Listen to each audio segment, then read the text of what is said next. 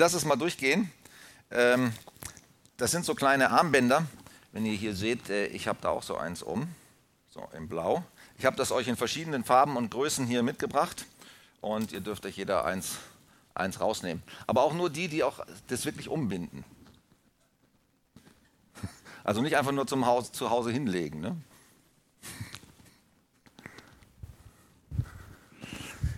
Genau, du kannst mal die PowerPoint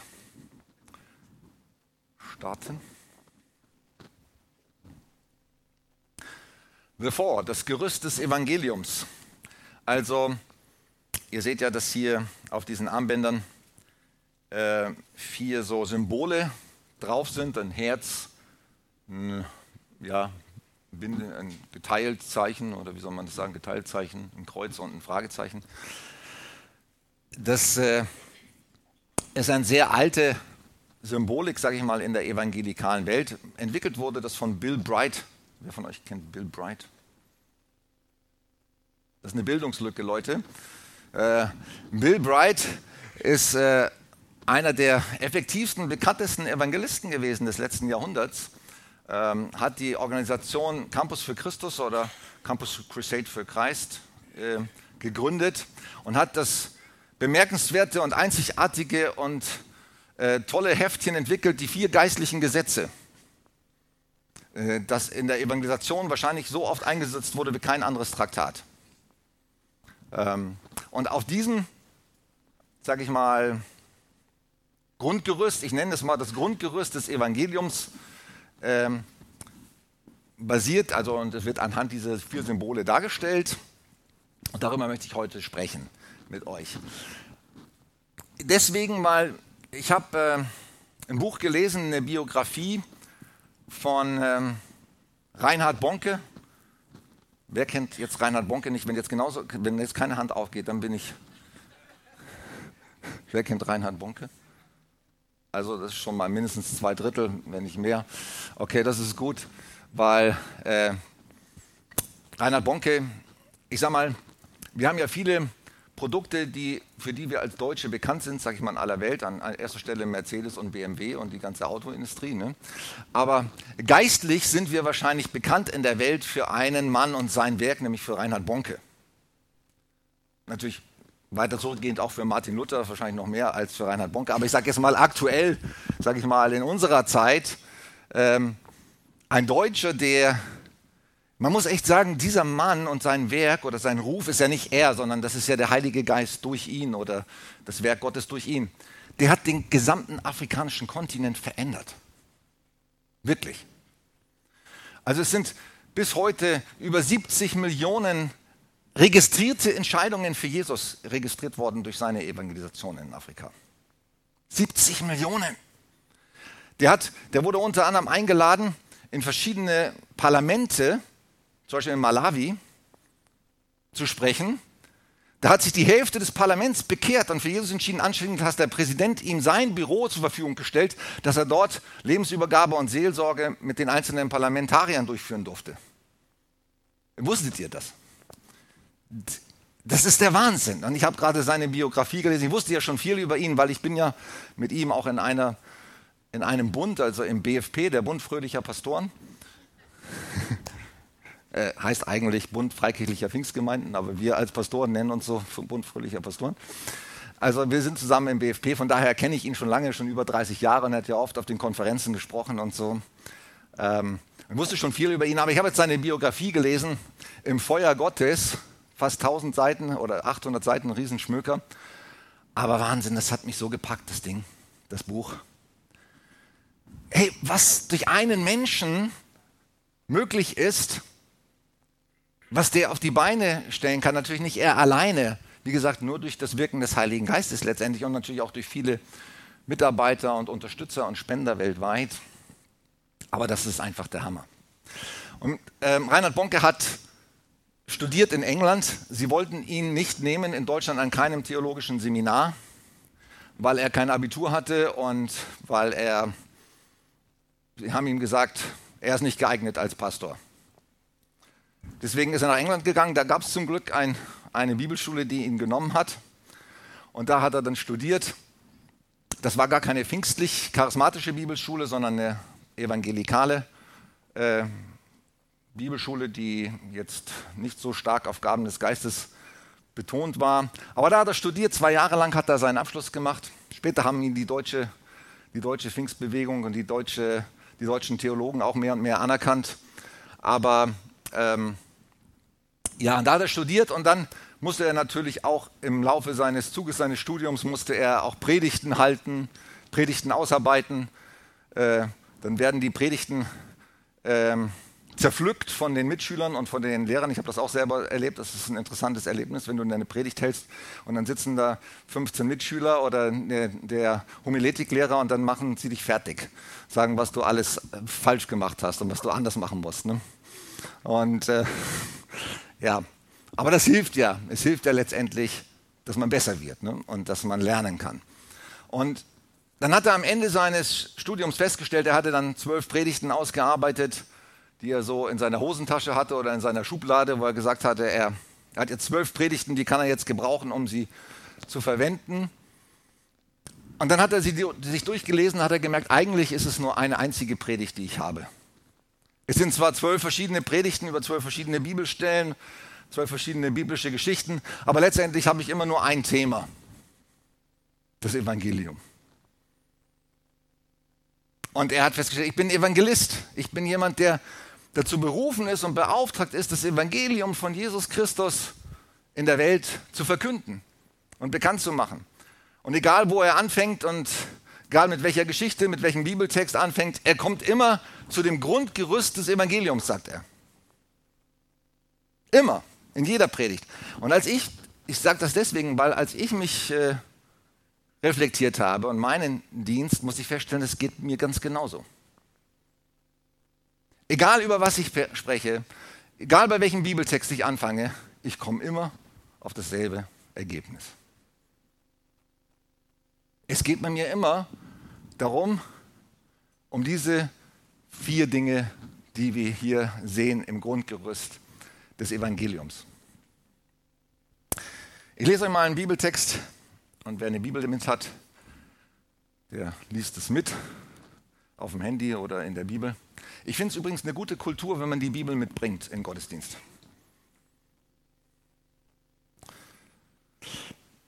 Da steht das neue Leben. Ich habe es aber auch hier abgedruckt, kannst du auch auf der Folie. Müsste eigentlich auf der nächsten Folie stehen. Aber ich habe ja das Ding zum Weiterschalten. Ja, genau.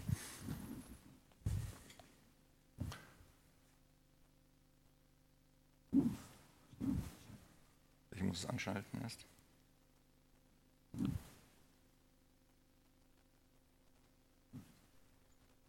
Es klickt trotzdem nicht weiter.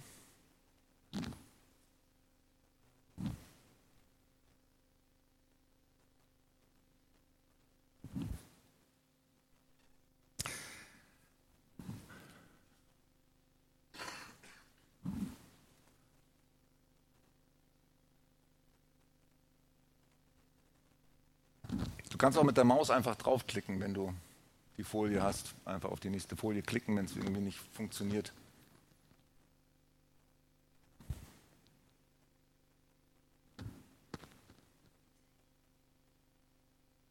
Habt ihr Geduld? Wusstet ihr, dass Geduld eine Frucht des Geistes ist?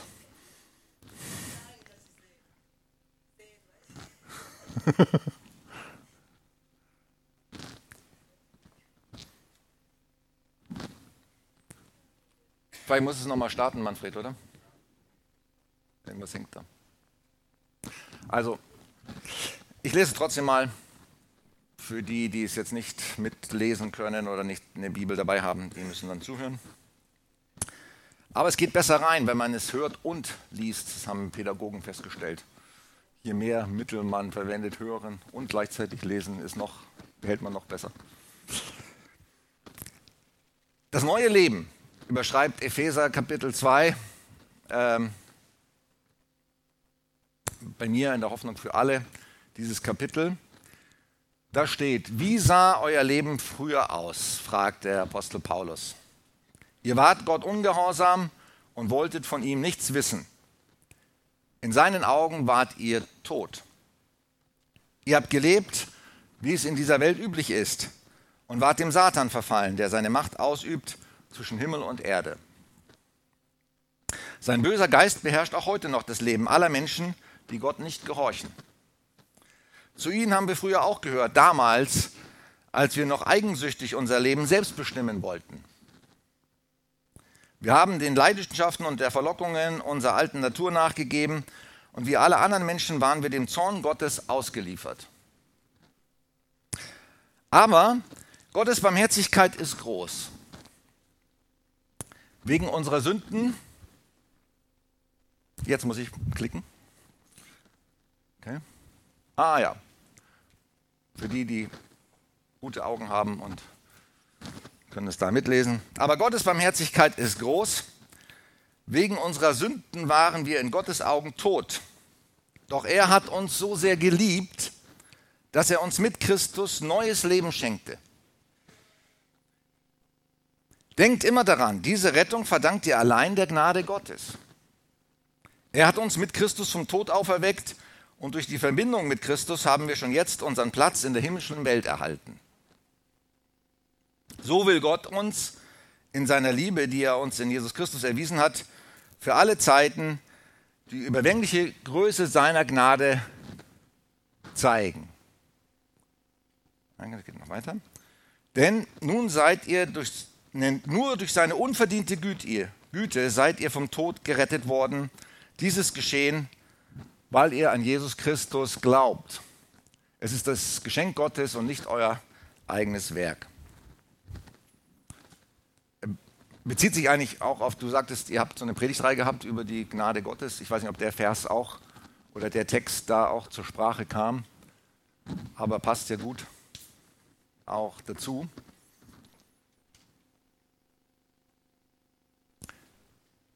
Genau, so sehr hat Gott die Welt geliebt. Bill Bright hatte am Anfang seine Aufstellung, ich gehe nochmal zurück eben, am Anfang war seine Aufstellung anders geordnet. Er hatte am Anfang in den ersten Exemplaren der vier geistlichen Gesetze nicht die Liebe, nicht das Herz am Anfang, sondern den Bindestrich, also die Trennung.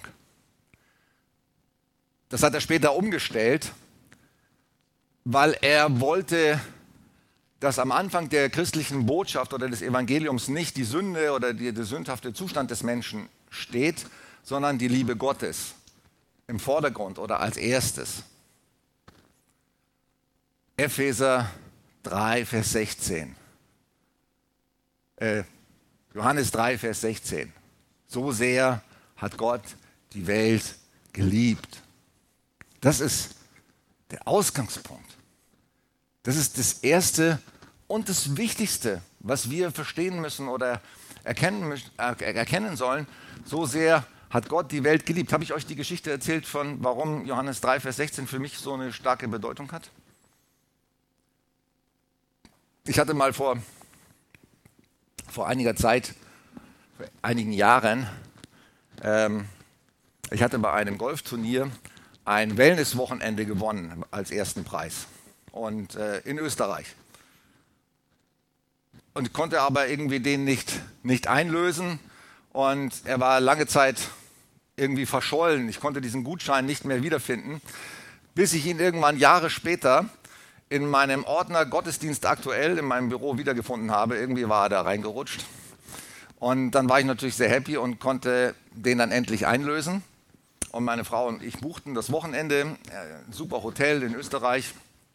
Ähm, und dann, bevor wir losfuhren zu dem Wochenende, hatte ich irgendwie innerlich durch den Heiligen Geist den Impuls, äh, geh mal noch mal ins Büro und druck dir die Bestätigung aus, dass das Zimmer gebucht ist. Also damals hatte man noch nicht alles so auf dem Handy oder auf dem Smartphone, sondern ich musste mir das irgendwie aus. Ich hatte irgendwie den Impuls, druck dir das aus. Also bin ich nochmal ins Büro gefahren, habe das ausgedruckt und dann sind wir los nach Österreich, kamen da an in dem Hotel, irgendwie 100 Kilometer südlich von Salzburg, eine herrliche Landschaft, tolles Hotel, ging da rein in die Rezeption und ich sagte, ja Kron, wir haben hier zwei, zwei Tage, zwei Übernachtungen, ganzes, es war Freitag bis Sonntag, glaube ich, oder Sonntag, Samstag bis Montag. Und sie guckten nach und sagten, sie sind nicht gebucht. Und äh, Dann sage ich, äh, ja, und aber ich, ich habe ich hab eine Bestätigung dabei, ne, dass ich gebucht habe. Sie sagen, wir sind voll. Und äh, dann habe ich gesagt, es geht nicht. Hier, ich habe die Bestätigung extra noch ausgedruckt und so weiter. Sie müssen jetzt irgendwie einen Weg finden. Wir sind jetzt hier hunderte von Kilometern gefahren, um hierher zu kommen. Ne? Dann kam der Chef von dem Hotel und so weiter, haben sie hin und her überlegt. Und dann haben sie tatsächlich noch etwas gefunden und zwar sagten sie, ja, wir haben tatsächlich noch ein Zimmer, irgendwie hat da jemand abgesagt, das haben wir übersehen. Das ist aber das teuerste Zimmer in dem ganzen Hotel. Das ist eine Suite, aber weil sie müssen nichts dazu bezahlen und das Zimmer heißt, ist das Zimmer 316. Und er sagte nicht 316, sondern er sagte 316. Und meine Frau und ich guckten uns an und wir haben beide dasselbe gedacht im selben Moment. So sehr hat Gott die Welt geliebt. Das war für uns irgendwie ein besonderes Erlebnis, wo wir dachten, ja, Gott ist gut. Er liebt uns und er sorgt für uns. Und, und wir konnten mit einigen, sagen wir, dieses Wochenende in noch höherer Qualität, wir mal, verbringen. Gott ist gut. So sehr hat Gott die Welt geliebt. Das muss am Anfang stehen von unserem Glauben. Das muss im Vordergrund sein. Die Liebe ist das Wichtigste, das Erste und das Größte. Auch im 1. Korinther 13, wo der Apostel Paulus schreibt, was ist eigentlich das Wichtigste im Glauben? Hey, man kann über so viele Dinge sprechen ne? und über so viele Dinge nachdenken. Am Ende bleibt die Liebe ist das Größte und das Wichtigste.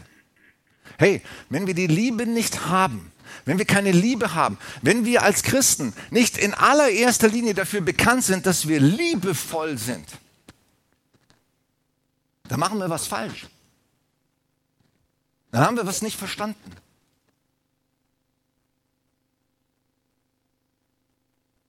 Wenn das nicht die Kultur Nummer eins ist in unserem Leben,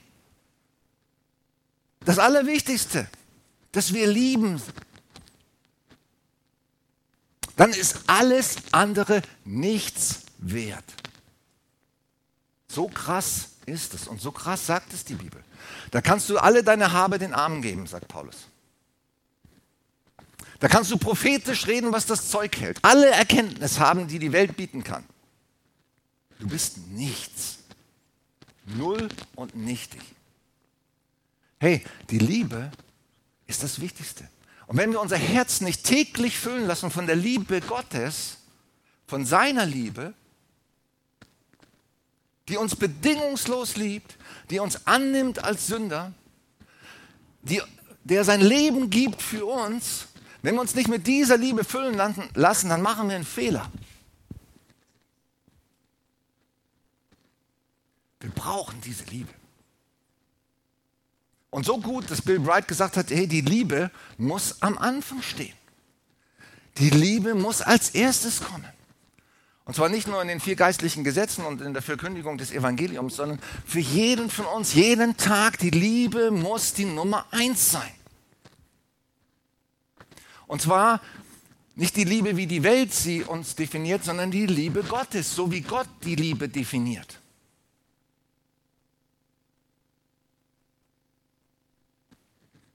Sie erträgt alles. Sie glaubt alles. Sie hofft alles. Sie hält allem stand.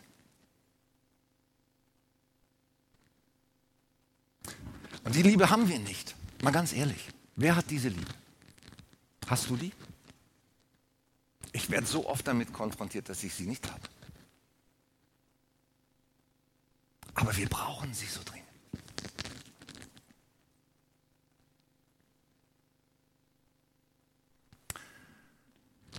Und Liebe hat, hat immer was mit einer Beziehung des Vertrauens zu tun. Also in einer Liebe, wo, wo kann Liebe wachsen? Wo, wo kann Liebe, wo, Jordi, wo kann Liebe zu deiner, zu deiner Frau wachsen oder Amaryllis zu deinem Mann? Wie, wie wächst Liebe? Wenn man Vertrauen hat, oder? Zueinander.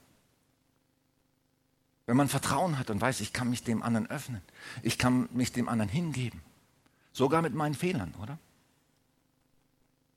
Ich werde nicht abgelehnt, ich werde nicht abserviert. Liebe wächst in einer Beziehung des Vertrauens.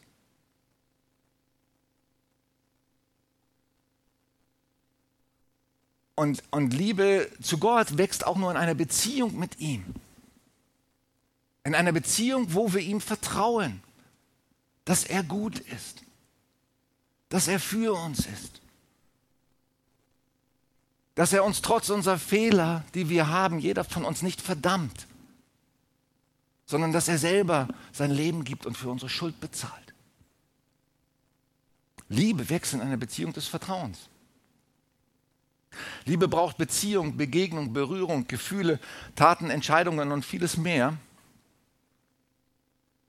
Liebe ist ein, ein, Riesen, ein Riesenthema.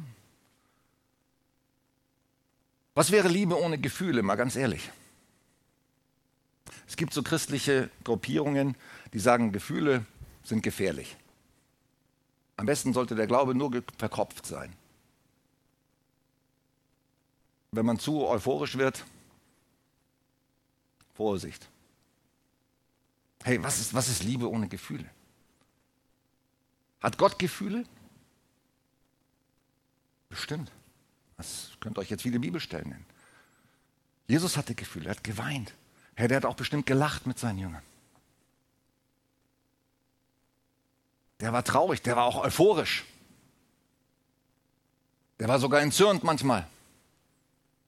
Der hatte tiefe Gefühle und er hat seine Gefühle auch gezeigt. Und wir sollten auch sag mal, Gottesdienst nicht so feiern, als wenn es eine gefühllose Angelegenheit wäre. Da sollten Emotionen Raum haben und Platz haben.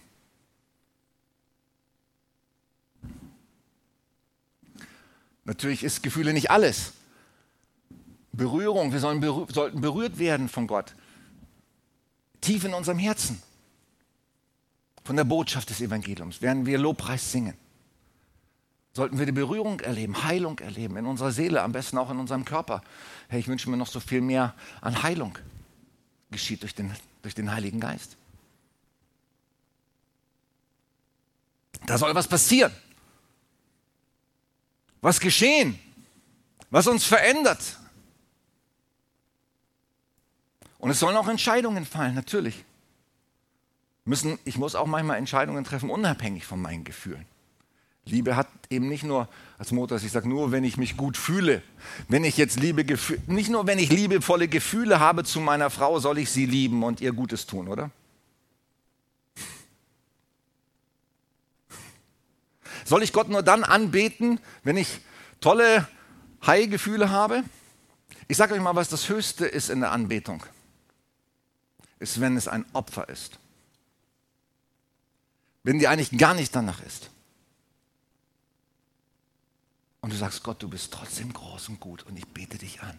Und ich lobe dich, weil du veränderst dich nicht. Hey, das ist das Höchste.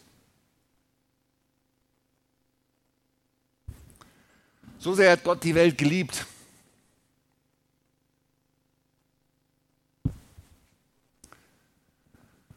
Jetzt kommt das Trennungszeichen. Es gibt ein Problem in der Welt. Was ist das Problem? Ich meine, Gott hat die Welt, hat Gott irgendeinen Fehler gemacht in der Schöpfung? Macht Gott überhaupt irgendwelche Fehler? Wer ist dann verantwortlich für den ganzen Schlamassel? Wir. Wir sind verantwortlich für den ganzen Mist, der auf der Erde passiert. Du schüttelst den Kopf, Renate. Der Satan? Wir schon auch. Man kann, du, man kann natürlich dem Satan alle Schuld in die Schuhe schieben, das kann man schon machen, aber ich sage euch, der Satan hat nur so viel Raum, wie wir ihm geben. Das war schon im Garten Eden so. Der Satan kam an. Aber was ist, wenn Adam und Eva gesagt haben, keine Chance? Wir vertrauen Gott. Der meint es gut. Der hat nicht ohne Grund gesagt, esst nicht von dem Baum. Der Satan hat nur die Chance und die Möglichkeiten, so viel wie ihm geben.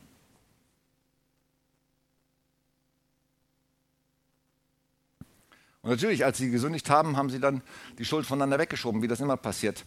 Erst hat Gott den Mann gefragt. Was hat der Mann gesagt, Jordi?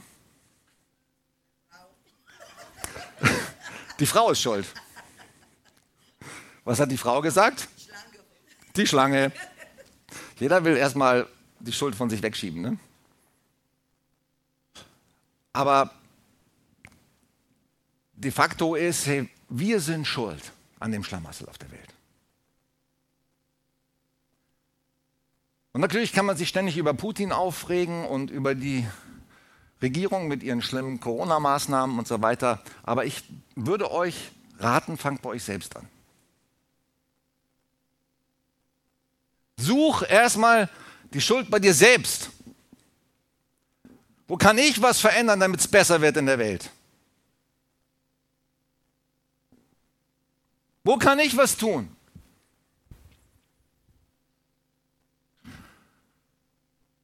Und hier ist es dargestellt, da ist der Mensch, da ist Gott in seiner Liebe und dazwischen ist ein großer Krater, eine große Kluft. Wir können als Menschen, wir haben keine Chance. Wir sind verkauft unter die Macht Satans, unter die Macht der Sünde. Wir sind verkauft. Wir sind, hey, ein Mensch hat keine Chance, durch sich selber sich zu verbessern, sich zu verändern. Wir machen eigentlich alles immer nur noch schlimmer. Und wir haben nur eine Chance, diese Welt besser zu machen, wenn wir erkennen, wir sind von Gott getrennt und wir brauchen Erlösung. Wir brauchen Erlösung. Wir können uns nicht selber erlösen. Kein Mensch kann sich selber erlösen. Kein Mensch kann sich selbst besser machen. Das wollen uns zwar die vielen Ratgeber. Äh, ich finde es immer krass, wenn man in eine Buchhandlung geht und man sucht nach christlichen Büchern, da findet man auch eine kleine Ecke, ne? meistens irgendwie mit Bibeln und richtig guter Literatur, ist auch selten in einer normalen Buchhandlung. Ne? Aber du findest eine Wahnsinnspalette an Selbsthilfeliteratur, wie du dich selber verbessern kannst. Die meisten Menschen wollen sagen, ich brauche Gott nicht.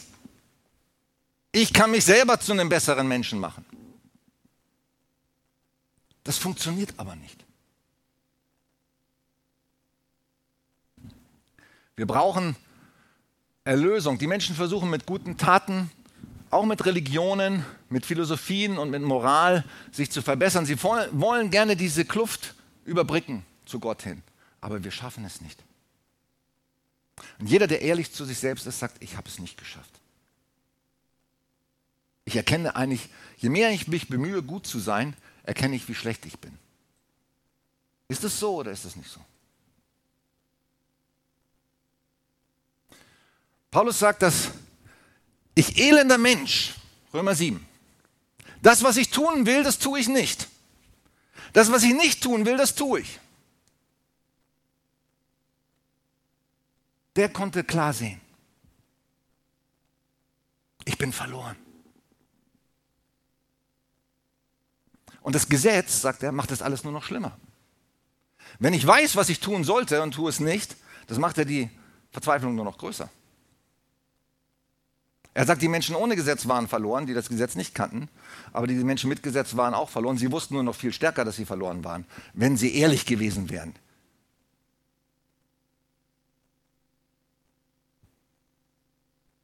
Wir können uns nicht selber zu Gott hinarbeiten, hocharbeiten. Wir können uns auch nicht selber zu besseren Menschen machen.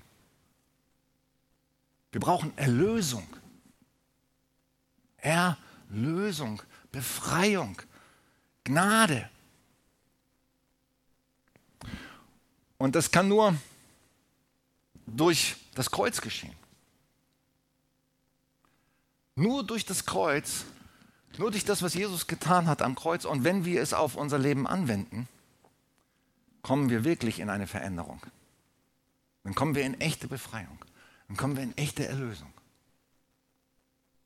Nur dann wirkt die Gnade mit ihrer Kraft. Nur durch das Kreuz. Im Bill Bright drückt es so aus, Da ist der Mensch, da ist Gott auf der anderen Seite, diese große Brücke. Und da muss, damit das überbrückt werden kann, damit wir auf die andere Seite kommen können, damit wir in Gemeinschaft überhaupt mit Gott kommen können, in seine Nähe, in seine, dass wir seine Liebe überhaupt erfahren und begreifen können, brauchen wir diese Brücke, das Kreuz.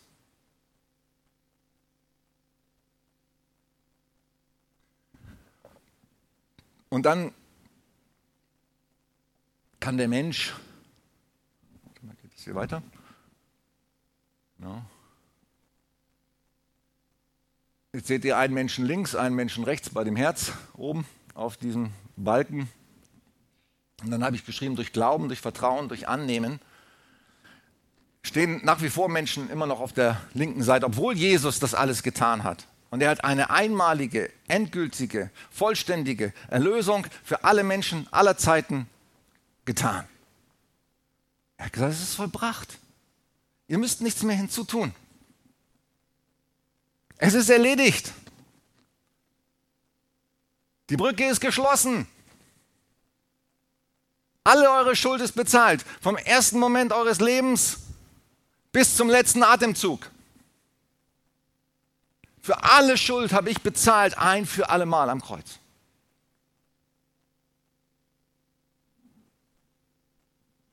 Und zwar für jeden Menschen. Auch für Adolf Hitler, wenn er es angenommen hätte. Für Putin und für wen auch immer. Seine Gnade reicht aus. Sie ist genug. Und wir brauchen nichts anderes, als es für uns annehmen. Es glauben. Es vertrauen, unser Vertrauen darauf setzen. Jesus, deine Gnade ist genug für mich. Sie reicht aus.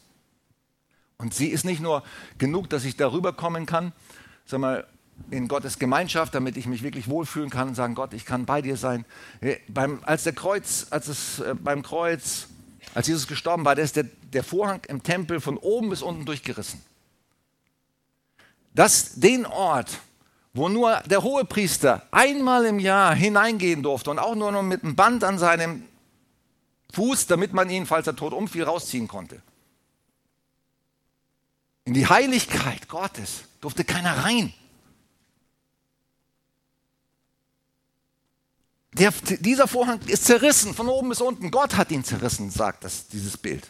Gott hat diesen Vorhang zerrissen und gesagt, jeder darf kommen in meine heilige Gegenwart. Hey, ist das großartig? Ist das der Hammer? Bist du überhaupt noch begeistert davon? Ich bin total begeistert. Je mehr ich darüber nachdenke, je begeisterter, je mehr ich darüber predige, desto begeisterter werde ich und sage, es gibt eigentlich nur eine Botschaft, die man predigen muss und das ist das. Gut, ich bin Evangelist, aber das ist trotzdem, ich weiß es nicht, wie jemand anders denken könnte.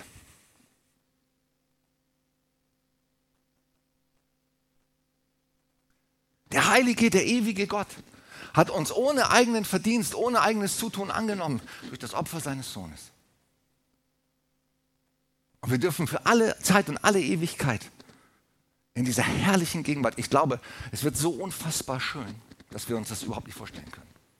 Sag mal, ein schöner Herbstspaziergang, ich war am Montag auf einem schönen Herbstspaziergang mit meiner Frau.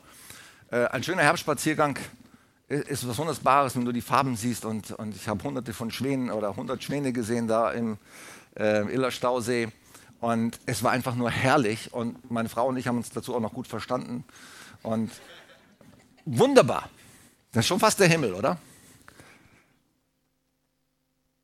Aber wenn du, du kannst dir noch gar nicht vorstellen, wie herrlich der Himmel wird, glaube ich. Das sind alles nur ganz kleine Vorgeschmäcker von dem. Und wir dürfen da rein und für Ewigkeit da bleiben. Was für eine Botschaft. Und nur wegen Jesus. Nur wegen ihm. Und kein Mensch ist besser oder schlechter. Das ist Wahnsinn.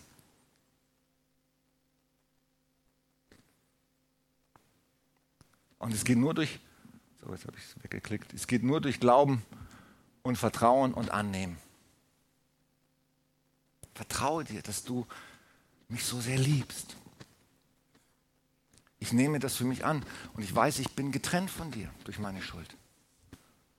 Aber du, Jesus, hast alles getan. Alles. Damit ich für Ewigkeit beim Vater sein kann. Ich habe da so ein schönes Gebet. Dave und ich haben uns viel Zeit genommen, so ein Übergabegebet zu formulieren. Wir haben hunderte, ne, hunderte nicht, aber wir haben viele Übergabe, Übergabegebete gelesen von Bill Bright und ähm, Reinhard Bonke und ähm, Billy Graham und alle möglichen und haben die besten Übergabegebete uns zu Gemüte geführt und haben versucht zu überlegen, welche sind die wirklich wichtigen Dinge, die ein Mensch beten sollte, damit er diese Wahrheiten festmacht für sich. Und wir stehen gemeinsam auf und ich weiß ja, ich kenne euch ja, ich kenne die meisten schon ziemlich gut von euch. Viele von euch sind schon lange mit Jesus unterwegs. Wie oft hast du schon Übergabegebet gebetet in deinem Leben? Ich glaube, ich habe es am Anfang meines Christseins, habe ich in jeder Predigt neu mitgebetet. Ich wollte irgendwie auf Nummer sicher gehen.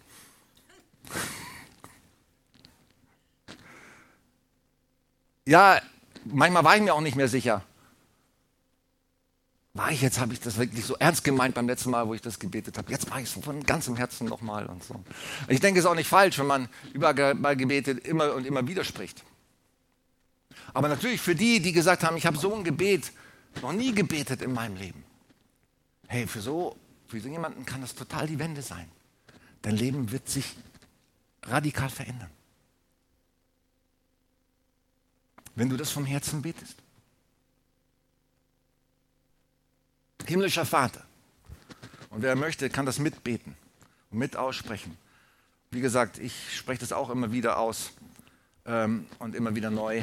Das ist auch kein Fehler, auch wenn man schon lange mit Jesus unterwegs ist. Himmlischer Vater, ich danke dir, dass du mich liebst. Jesus, ich weiß, dass ich ein Sünder bin und ich bitte dich um Vergebung. Ich glaube, dass du für mich gestorben und auferstanden bist und ich dadurch ewiges Leben habe.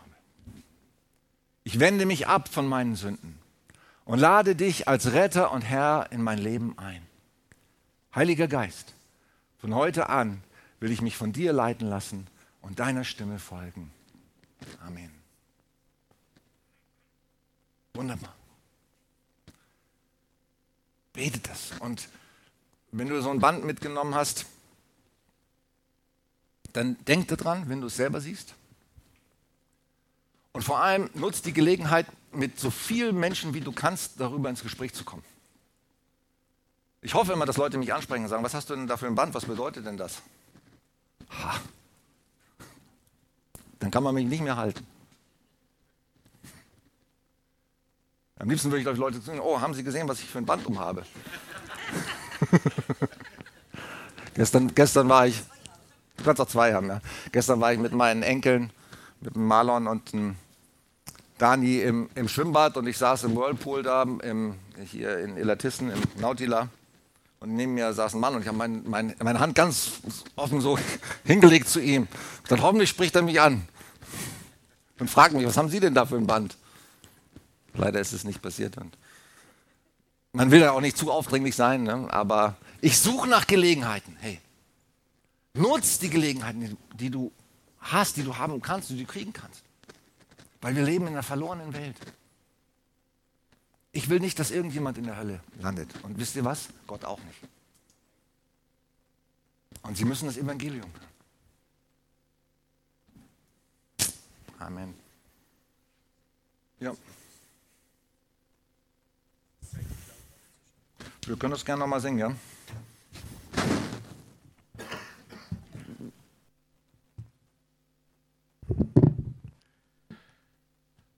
Möchte schließen mit dem Vers, den ich am Anfang auch weitergegeben habe. Ich ermahne euch nun, Brüder, durch die Erbarmung Gottes. Ich glaube, in der Predigt, da ist so viel Erbarmung, so viel Gnade rüberkommen, was man es kaum beschreiben kann. Und ich denke, die Erbarmungen Gottes sind jeden Tag neu, die sind gigantisch.